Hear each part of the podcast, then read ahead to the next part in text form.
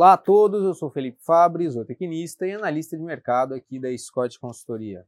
Hoje eu vou dar um giro aí pelo mercado de suínos e a situação de preços, também a conjuntura geral aí nesses primeiros 15 dias agora do mês de setembro, expectativas para o curto prazo. Bom pessoal, é, o mercado de suínos viveu um momento aí de sustentação positiva com relação aos preços nesta primeira quinzena do mês, esse movimento foi puxado por uma demanda doméstica mais positiva e também pelas exportações em ritmo aquecido. Né? Nós temos um cenário bem positivo para as exportações. Só para a gente ter uma ideia, a referência hoje está em 135 reais por arroba aqui nas praças paulistas para o suíno terminado, tá?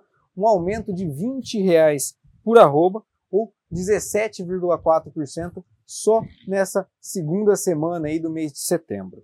Em relação aí ao mesmo período é, do ano passado, cabe destacar, né, no comparativo anual, nós temos um recuo aí de 10% com relação aos preços ainda. Já no mercado atacadista, o cenário também foi de reajustes positivos, mas aí é, com um reajuste um pouco mais compassado do que nas granjas. Para a gente ter uma ideia, a carcaça especial suína aqui em São Paulo hoje é negociada em R$ 10,30 o quilo, um aumento aí de 80 centavos por quilo nesta última semana aí dessa segunda quinzena do mês, um aumento de 8,4% nas cotações aí no comparativo semanal. Bom, falei da situação das exportações que estão positivas para a gente ter uma ideia aí com relação aos números.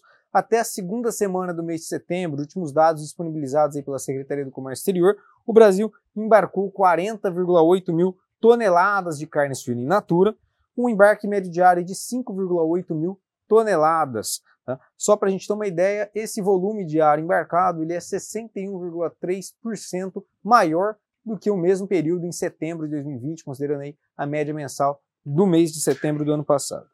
Nesse mesmo comparativo aí com relação ao período é, de tempo, né, setembro de 2020, com aí o acumulado até a segunda semana, nós temos um incremento de 2,2% no preço pago pela tonelada embarcada e esse cenário de preços maiores com um volume maior acabou resultando em uma receita agora ao longo das duas primeiras semanas de 96,7 milhões de dólares com os embarques aí de carne suína natura. A média diária é, para a receita, no caso, ela acabou aumentando em 64,8%. Então, bons ritmos aí com relação aos embarques de carne suína e também um mercado doméstico mais aquecido em função do período de primeira quinzena, maior capitalização da população, favorecendo os preços aí no mercado suinícola. Por fim, para o curto prazo, o que a gente pode esperar aí? É que os preços eles andem de lado, sem descartar aí recuos nas cotações, né, um pouco dessa alta sendo devolvida, porque nós entramos agora no mercado doméstico num período de segunda quinzena e esse período ele é sazonalmente falando um período de menor demanda com população mais é, menos capitalizada no caso aí e acaba pressionando mais a demanda. Ok, pessoal? Obrigado a todos e até a próxima.